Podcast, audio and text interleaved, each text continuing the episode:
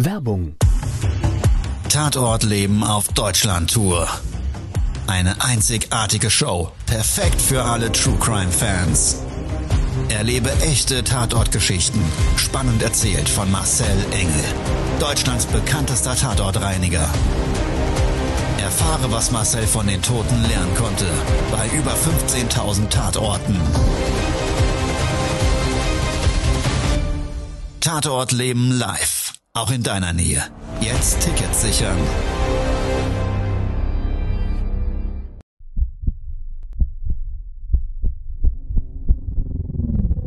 Todesursache. Der Podcast mit Tatortreiniger Marcel Engel. Es wird immer mal wieder in meinem Podcast vorkommen, dass wir sehr tief in das Geschehen eintauchen. Ich werde offen darüber sprechen. Damit meine ich, dass Flüssigkeiten wie Blut als Element das kleinste Problem sein wird.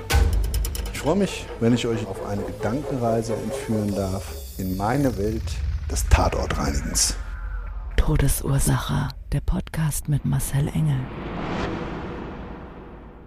Hallo und herzlich willkommen. Schön, dass du wieder eingeschaltet hast. Ich freue mich riesig, dass wir gemeinsam jetzt gleich in ein spannendes Erlebnis eintauchen, in eine spannende Tatortreinigung. Und ich weiß nicht, ob es dir da draußen auch schon so im Leben ergangen ist, dass du ja mal eine Sache mitbekommen hast oder etwas sehen musstest, was du dir echt gerne erspart hättest. Und gerade beim Tatortreinigen habe ich das immer mal wieder, dass weit über den eigentlichen Auftrag hinaus auf einmal Dinge auftauchen, die ich lieber nicht gesehen hätte. Was das Ganze jetzt eben mit diesem Tatort auf sich hat, da will ich dich nicht länger auf die Folter spannen und würde sagen, wir starten jetzt mal schnurstracks in dieses Erlebnis. Also let's go in den Tatort. Todesursache. Der Podcast. Der Tatort. Mein Auftraggeber erwartet mich bereits an einem sonnigen Frühlingstag mit bester Laune vor einem elfstöckigen Hochhaus. Wir sind dann gemeinsam über fünf Treppenstufen zum Haupteingang gelaufen, gehen rein ins Haus in Richtung Fahrstuhlanlage, kommen uns so ungefähr fünf, sechs Meter entfernt drei junge Damen entgegen. Und er selber spricht mich dabei an, während wir laufen und sagt, ah, Herr Engel, das sieht aus in der Wohnung. Ich war ja schon drin und das hat gestunken. Teilweise ist der Müll bis zur Decke hochgestapelt und in der Küche verwesen die Lebensmittel. Überall Schädlinge. Es ist unglaublich. Und ich habe mir noch gedacht, mal, warum redet der Mann denn so laut? Die armen Nachbarn, also die jungen Damen waren wohl Nachbarn und hatten auch immer schon mal wohl einen Geruch im Haus mitbekommen. Die haben dann nämlich gesagt, siehst du, deshalb riecht's hier immer so im elften Stock. Und tatsächlich, auch da genau war nämlich unser Auftrag. Und jetzt stell dir mal vor, du würdest in einem solchen Haus leben. Bist unmittelbarer Nachbar, im Flur stinkt es seit Wochen oder Monaten nach Müll und Verwesung. Und dann auf einmal kommen dir zwei Herren entgegen und ich selber, ich hatte meine Arbeitskleidung an, hier mit meinem Patch drauf, akut SOS Clean, mein Schutzanzug, meinen weißen, so ganz locker über die Schulter geworfen, die Handschuhe in der hinteren Hosentasche haben so ein bisschen rausgeschaut und meine Schutzmaske, die hat mir um den Hals gehongen. Ja, und dann sagt eben genau der eine zum anderen oder beschreibt besser gesagt den Zustand in der Nachbarschaft. Kann man ja echt Angst kriegen. Ne? Also die Bedenken, dass man vielleicht gesundheitsgefährdet ist oder der Schädlingsbefall eben auf die eigene Wohnung überschlägt oder auch der Gestank vom Hausflur in die eigene Wohnung zieht und der sich da vielleicht irgendwie verankert in den Textilien und die ganzen Probleme, die da eben mit einhergehen, das konntest du den beiden beziehungsweise den drei Mädels so richtig, ja, im Gesicht ablesen. Und als sie in unserer Höhe waren, hat mich eine der Mädels angesprochen und sagt so, sagen Sie mal, wird da heute jetzt gereinigt. Das ist ja wirklich, also seit Wochen hat's da ja gestunken und wir haben dann nur mitbekommen, dass irgendwann die Polizei da war und ein Arzt und irgendwie, ja, es ist ja auch ein Siegel an der Tür gewesen eine ganze Zeit lang. Ist denn da irgendwas Schlimmes passiert? Ich hatte ja noch überhaupt keine Ahnung, was ja außer der Schilderung äh, durch meinen Auftraggeber eben vom zumindestens Entmüllen her auf mich zukommt. Also ich wusste natürlich schon, wir haben eine Zwei-Zimmer-Wohnung, die einen starken Vermüllungsgrad hat. Also alles das, was er auch davor alles so umschrieben hatte. Und ich wusste, dass im Müll selber auch ein Leichnam lag. So, aber sonst wusste ich zum Auftrag nicht sehr viel. Dann haben die gesagt, wissen Sie, der, der Mann, der war ja echt komisch. Ja, und kommen dann ja immer so auch gerne ins Gespräch. Da habe ich gesagt, was meinten ihr damit? Was heißt denn komisch? Naja, also, wissen Sie, der hat ja auch immer so Geräusche da drüben gehabt. So und sofort musste ich mich an diesen Fall mit dem Serienkiller erinnern. Habe ich letztens gerade bei Netflix wieder gesehen, wie der Dame ja in der Nachbarschaft auffällig wurde durch Geruch und durch viele andere, äh, äh also ja, Geräuschkulisse und so weiter. Also immer wieder da auch, dass den Nachbarn sauer aufgestoßen ist, aber irgendwie auch eine ganze Zeit lang nichts unternommen wurde. Also ich Kopfkino pur, hab dann gesagt, was meint ihr denn so konkret? Ja, da war immer so ein Gequietsche, so ein Gejaule. Na gut, okay, hab ich da keine Ahnung. Ich werde es ja sehen und dann sind wir gemeinsam, ich und mein Auftraggeber, mit dem Fahrstuhl in den elften Stock gefahren.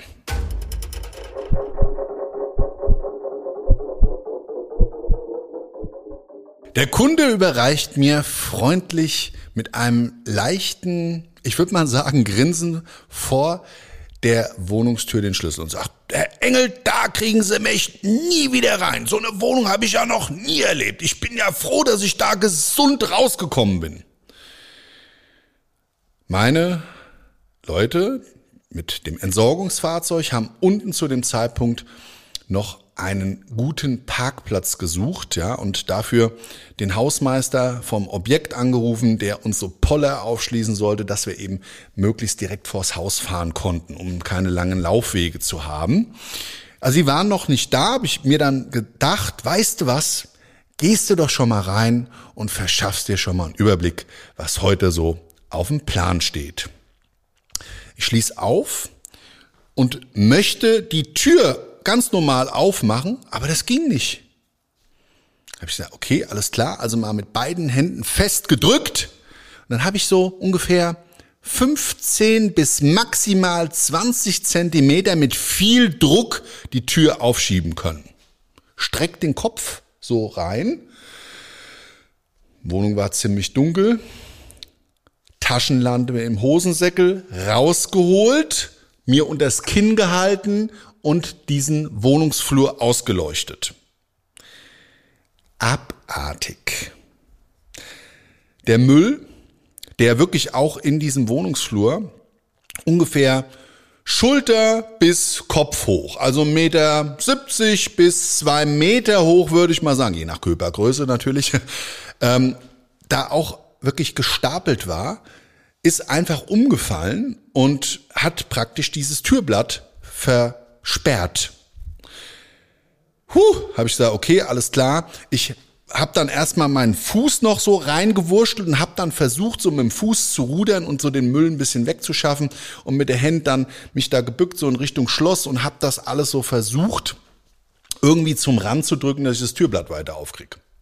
Hat einen Augenblick gedauert, war dann aber auch erfolgreich und dann bin ich mit dem gesamten Körper da reingeschlupft. Dann ist mir aufgefallen, verdammt, du hast ja weder Maske noch deinen Schutzanzug an, also erstmal wieder raus.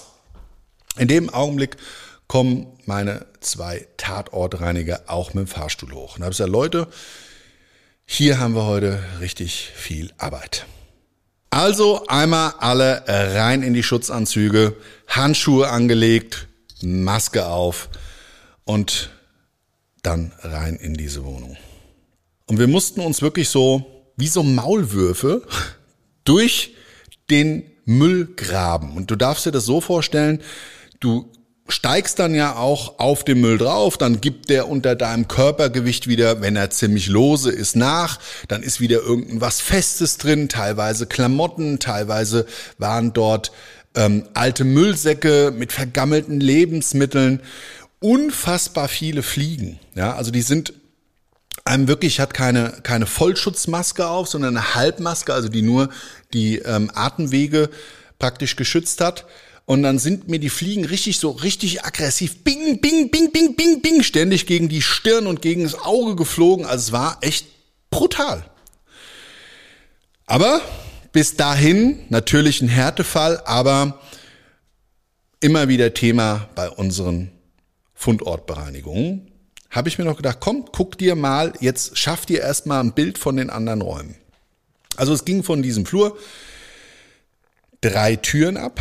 Einer, der, das war so ein kleines Kämmerchen, das war komplett voll. Da dachten wir erst, es wäre ein Zimmer, aber das war so vollgestellt, also mit Müll. Ähm, es war, hat sich aber herausgestellt, einfach nur so eine Art Besenkammer. Geradeaus gab es eine Tür zu einem Badezimmer. Und da darfst du dir vorstellen, das Türblatt, das war offen, aber du konntest nur so die letzten fünf bis zehn Zentimeter der Zage überhaupt in diesen rein, Raum reinschauen. So hoch war das vor der Tür der Müll gestapelt. Brutal. Also, das ist ein bisschen zur Seite geschoben, dass man sich mal so einen Überblick verschaffen konnte, wie es denn in diesem Raum aussieht. Dann erkannt, aha, Badezimmer, weil du konntest da diese Duscheinheit, die irgendwie mal da war, erkennen. Und da gab's auch dann wie so eine Art, wie so eine Art kleines Tal. Das hat dann in der Höhe des Mülls ungefähr beim Waschbecken geendet. Also Waschbecken war ähm, Tritthöhe. Un unglaublich. Und dann konntest du erkennen in einer Ecke, das war ja mal auch eine Dusche da, das war den seine Fäkalienecke. Und die war wirklich hochgeschissen bis zur Decke. Alles auch so, ich würde mal sagen, mit den Händen dann trapiert an die Wand gedrückt.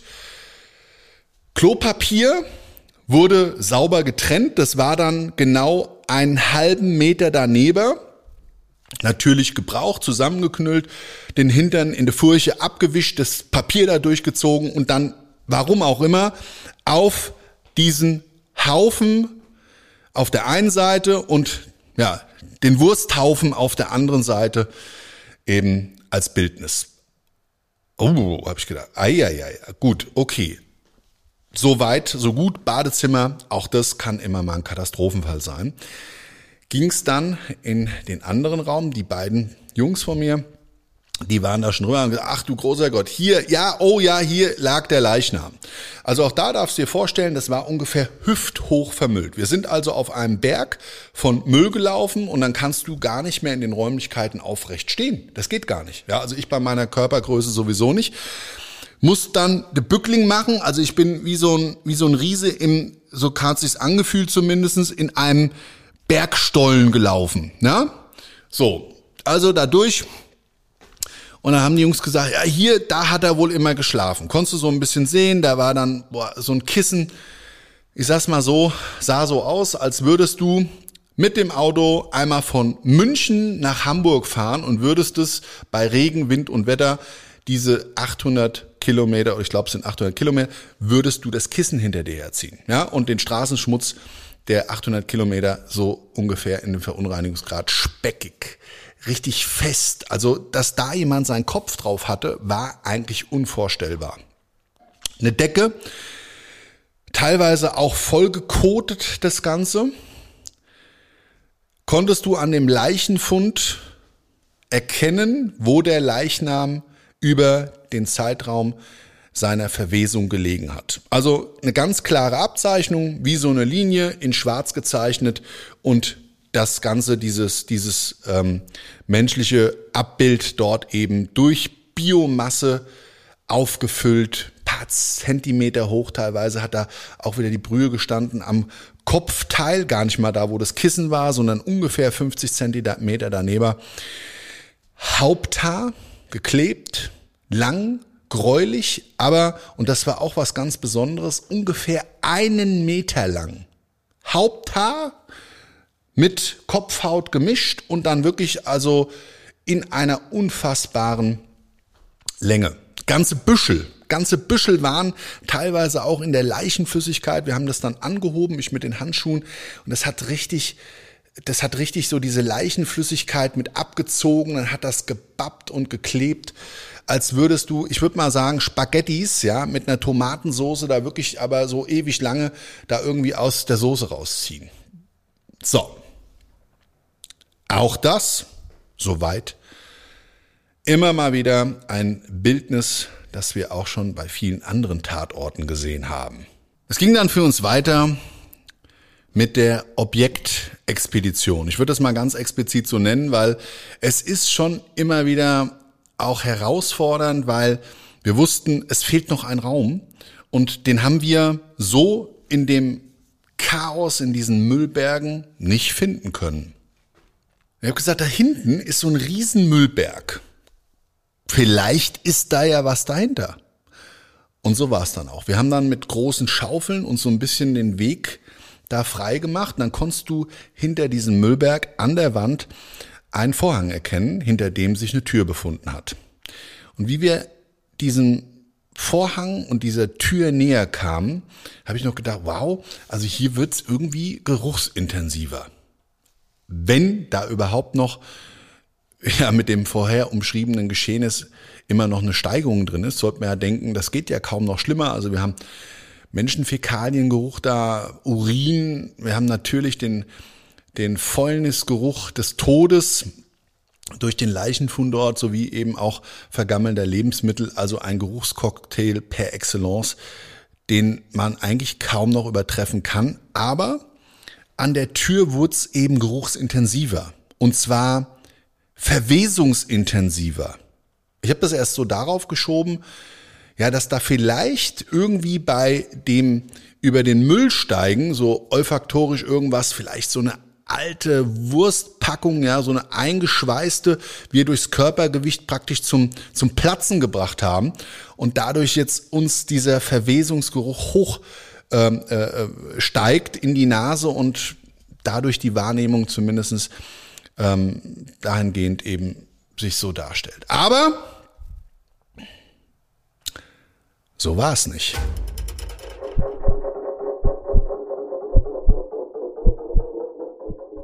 In diesen Raum durch die Tür reingegangen, war der zum einen stockdunkel.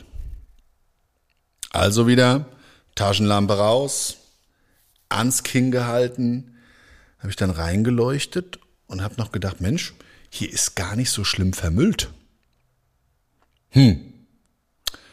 Soll heißen, da waren vielleicht so, ich sag jetzt mal, 20 bis 30 Zentimeter hoch Mülltüten auf dem Boden. Teilweise konntest du sogar den Boden erkennen.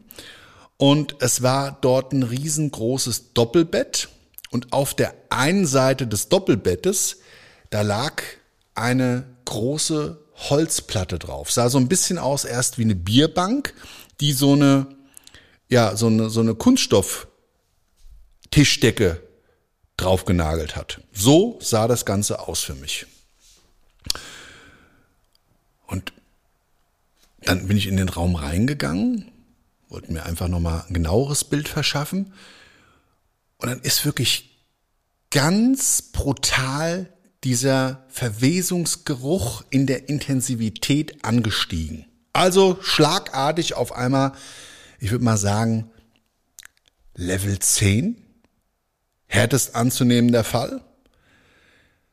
In dem Raum war es auch irgendwie feucht. Ich habe das richtig gemerkt auf meiner Stirn an der Haut und auf dem Boden konnte ich dann so in den Laufwegen erkennen. Ich habe dann intensiver drauf geleuchtet, um immer zu schauen, nicht da irgendwie zu stolpern, über irgendeine Mülltüte zu stolpern, dass da extrem viele frische Maden waren. Also wirklich zwar die Nekrophagen, die, diese Schadinsekten in allen Lebenszyklen wieder vorgefunden, aber diese, diese Madenintensivität, die hat mich echt verwundert.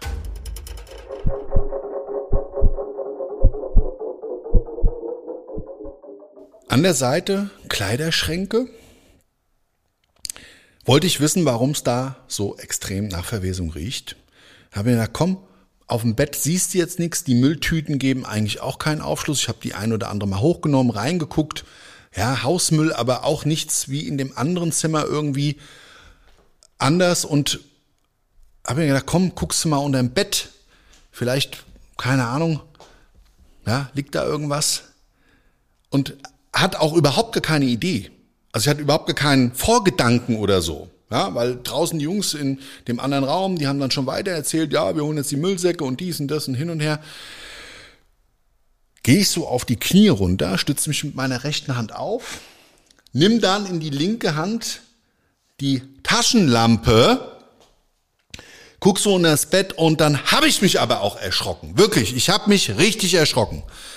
Weil ich habe in dem Augenblick einem ganz verwesten Tier in die Augen geschaut. Ich konnte es erst gar nicht definieren, weil auch da wieder so vorgelagert, so ein bisschen eine Mülltüte unterm Bett lag. Oh, und dann habe ich gesagt, oh, das ist ja ekelhaft. Und da wirklich aus dem Mund von dem Tier auch ganz viele Maden rausgekraucht und so weiter. So, habe ich dann erstmal die da drüber liegende Matratze angehoben. Ja? Einfachste Weg, da brauchst du dann nicht irgendwas unten rauszerren. Dann war das Gitterrost zu sehen und dann hattest du freien Blick eben auf diesen Kadaver. Dann habe ich erkannt, okay, das ist mal ein Hund gewesen. Habe ich gesagt, Mensch, der Arme. Das war wahrscheinlich den sein Haustier und den hat's dann halt auch miterwischt, weil manche Tiere haben da einen sehr, wirklich sehr, sehr, sehr eisernen Überlebenswillen. Und da ja, gibt's auch ganz viele Erlebnisse, wo die Tiere dann aus dem Müll sich ernähren und aus den Toiletten saufen und, und, und, und irgendwie in irgendeiner Form eben wirklich Überlebenskünstler da sich eisern ans Leben klammernd überleben. Da habe ich mir gedacht, okay, der hat's nicht geschafft. So. Und dann habe ich das Gitterrost so hochgenommen, habe gesagt, komm, legst es mal zur Seite und holst dir mal schon mal einen Sack und packst eben schon mal diesen, diesen armen Tierkadaver dort ein, dieses arme verendete Tier. Und dann musst du halt wirklich auch mit den Handschuhen irgendwie zusehen. Jetzt willst du da nicht so in den weichen, in den weichen äh, äh, Kadaver reingreifen und dann die Maden. Und das ist ja auch ein bisschen, ist schon ein bisschen merkwürdig, wenn du da also so weißt, dass das war mal was Lebendes und du packst das da so an. Naja, also auf jeden Fall greife ich dann so hinten am Schwanz und an den, an den ähm, ja, an den Pfoten hinten das Tier so an und nimm das so hoch und auf einmal, wirklich, habe ich richtig Gänsehaut gekriegt, habe ich dann gemerkt, dem Tier wurde der Kopf abgetrennt. Ja, weil der Kopf ist liegen geblieben. Da habe ich gesagt, ach du Scheiße, was ist denn das? So, in dem Augenblick kommen meine Jungs wieder rein, habe ich gesagt, hier, ihr müsst mal rankommen. Es ist ja abartig, was ich hier gerade gefunden habe. Ein Tierkadaver und dem wurde der Kopf abgetrennt. Die Jungs, echt, das gibt's ja gar nicht. Na klar, das will man dann auch mal sehen. Kamen sie dann rein. Das ist ja abartig, ist ja auch wie es hier stinkt. Dann, ich hier, dann mach jetzt mal das Fenster da auf, zieh mal den Rollladen hoch. Also das Rollladenband war kaputt, du konntest den Rollladen nicht hochziehen haben wir wenigstens das Fenster geöffnet und haben so mit den, mit den, mit dem Hebel und so einem Schraubenzieher den Rollladen so ein bisschen angelupft, was drunter geklemmt, dass wir so ein bisschen, ja, Frischluft- und Raumluftaustausch eben hatten. Und dann ist auch so ein, so ein leichter Lichtstrahl da reingefallen. Und dann habe ich, warum auch immer, normalerweise ist das nicht dann der so darauf folgende Prozess, die Idee gehabt, jetzt guck doch mal da in den Kleiderschrank rein. So, und das war ein, eine Schiebeschranktür. Eine Spiegeltür. Ich laufe so diesem Schrankelement entgegen, sehe mich dabei noch im Spiegel, bin so in Gedanken und habe jetzt echt nicht irgendwie an irgendwas Gruseliges gedacht oder so, schiebt das Ding unbedacht auf und hier dann, dann wurde es aber richtig komisch.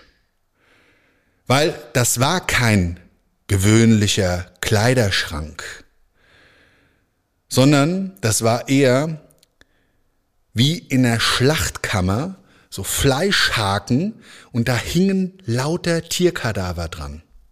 Alle kopflos. Oh, hab ich mir gedacht, was ist denn das hier? Also ich war wirklich in der Hinsicht, in der Form noch nie gesehen, für mich, für meine Verhältnisse auch ein bisschen geschockt. So, also die Jungs kriegen das noch so mit. Hab ich gesagt, guck mal hier, das ist ja, das ist ja ganz kranke Scheiße. Was ist denn hier los? Das gibt's ja gar nicht.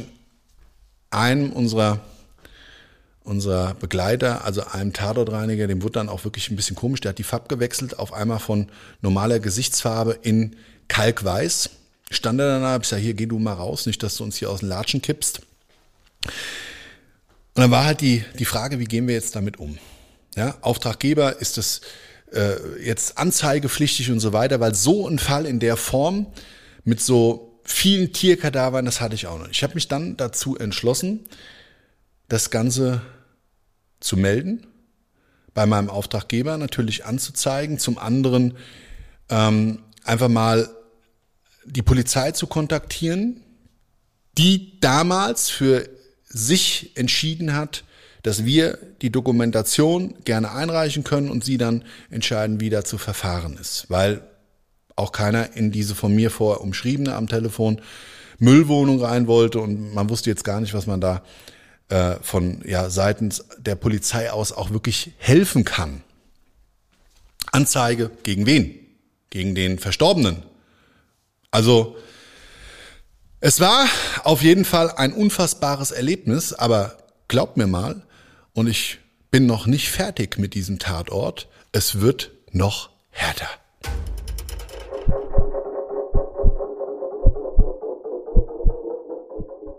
Wir haben dann mal versucht, Normalität in diesen Auftrag zu bringen. Ja, also diesen grauseligen Fund, diesen schrecklichen, traurigen, haben wir die Tierkadaver erstmal in Müllsäcke gepackt, haben die auf das Bett gelegt und uns entschieden, dieses Zimmer praktisch zum Schluss zu beräumen und zu bereinigen.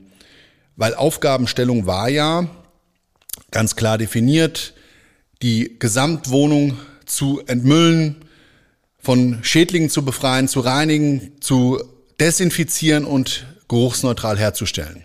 Um uns nicht gegenseitig auf den Füßen zu stehen, haben wir uns aufgeteilt. Einer im Wohnungsflur Richtung Bad arbeitend mit dem großen Müllsack und zwei eben in diesem Wohnzimmer mit Leichenfund, einer am Leichenfund beginnend und einer in der anderen Raumecke eben an dem großen Müllberg vor dieser Tür zum anderen Raum. Da stand ich und mein lieber Jens an der oder beziehungsweise in der Ecke am Leichenfundort haben wir uns noch über diesen Fund unterhalten. Natürlich, um das zu verarbeiten, dieses abartige Bildnis da und haben so darüber philosophiert, wie sowas überhaupt passieren kann. Wie man dort wie krank man sein muss, dort Tierkadaver in den Kleiderschrank zu hängen mit abgeschnittenen Köpfen. Der Tierkadaver unterm Bett und vor allen Dingen den Sinn und Zweck von dieser schrecklichen Tat haben wir uns irgendwie auch versucht, gegenseitig zuzuspielen. Also total kranke Unterhaltung. Habe ich nur so immer mal natürlich zu ihm rüberschauen, dann gesagt, Jens, also, und dann packt er gerade das Kissen ein und nimmt so die Decke hoch mit der ganzen Leichenflüssigkeit drauf und sackt auf einmal so in diesen Müllberg ein Stück ein. Wie er die Decke so hochzieht, zieht er irgendwie auch so ein, so ein, so ein, so ein Stück da von dem Müllberg mit raus. Und als hätte der dann nachgegeben, ist er da so ein Stück weggesackt. Und stand dann bis fast zum Knie in diesem Müll mit seinem Arbeitsschuh, Schutzanzug drin. So zieht es so raus und sagt, was ist denn das? Ja, dann bin ich zu ihm so instinktiv rübergegangen, ich glaube, ich habe gedacht, ich sehe nicht richtig, sehen wir da auf einmal den nächsten Kopf eines wahrscheinlich der drüben gefundenen Kadaver. Und ich hatte es ja eben gerade umschrieben, mit dir geteilt, dieses erste Bildnis des Leichenfundes mit ja, dieser Decke auch, wo dieser Mensch ganz offensichtlich auch geschlafen, übernächtigt hat. Und da ist uns bewusst geworden, der Verstorbene hat dort auf mehreren Tierkadaverschädeln gelegen. Die hat er unter sich wie so ein Bett drapiert, aufgebahrt und sich auf diese vergammelten Tierköpfe gelegt. Kannst du dir vorstellen, wenn du so etwas findest und du siehst das, du riechst das, du willst eigentlich gar nicht, dass das, was du da gerade siehst, wirklich ein Teil deiner Erlebniswelt wird. Du nimmst dann, um dich zu versichern, ist das wirklich das? Oder ist es, was weiß ich, ich gebe dir ein Beispiel, jetzt gerade vielleicht irgendwie ein verklebter Teppich, Teppich oder irgendeine Textilie oder ein Teddybär oder irgend sowas. Und du hebst es hoch und du merkst schon, oh, das Gewicht, nee, das ist kein Teddybär. Und nee, du siehst die eingefallenen Augen, die, die Schnauze, was weiß ich, die Zunge hängt noch raus, da, da fliegen Maden, alles schwirrt da rum, es stinkt wie Sau. Uh, da bist du dann bedient.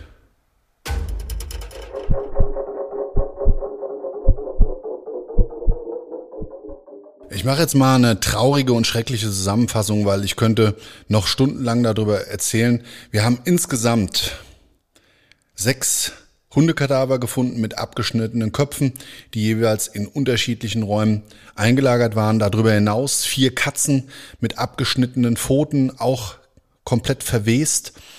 Und weißt du, mir hat dieser Auftrag eines klar und deutlich gezeigt. Ich habe für viele Sachen im Leben Verständnis, auch viele Krankheitsbilder. Und das ist ja absolut krankes Denken, aber eben alle Krankheiten, die ja Mensch oder aber auch Tier schaden und die verletzen oder eben zu solchen unfassbaren Tatortreinigungen führen, für die habe ich persönlich kein Verständnis.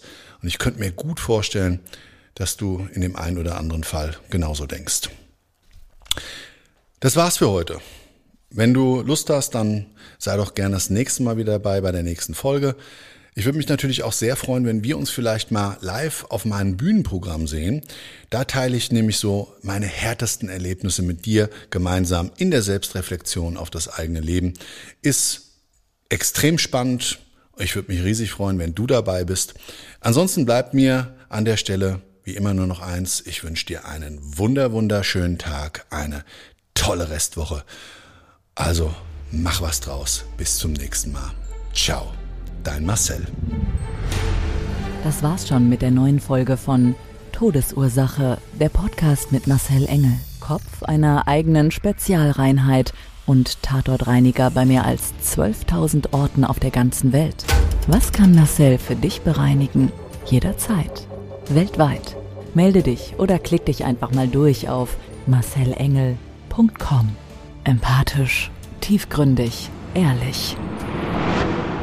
Todesursache lässt dich garantiert nicht kalt. Seid dabei, ich freue mich. Abonniere die Staffel und du kommst für keine Folge zu spät.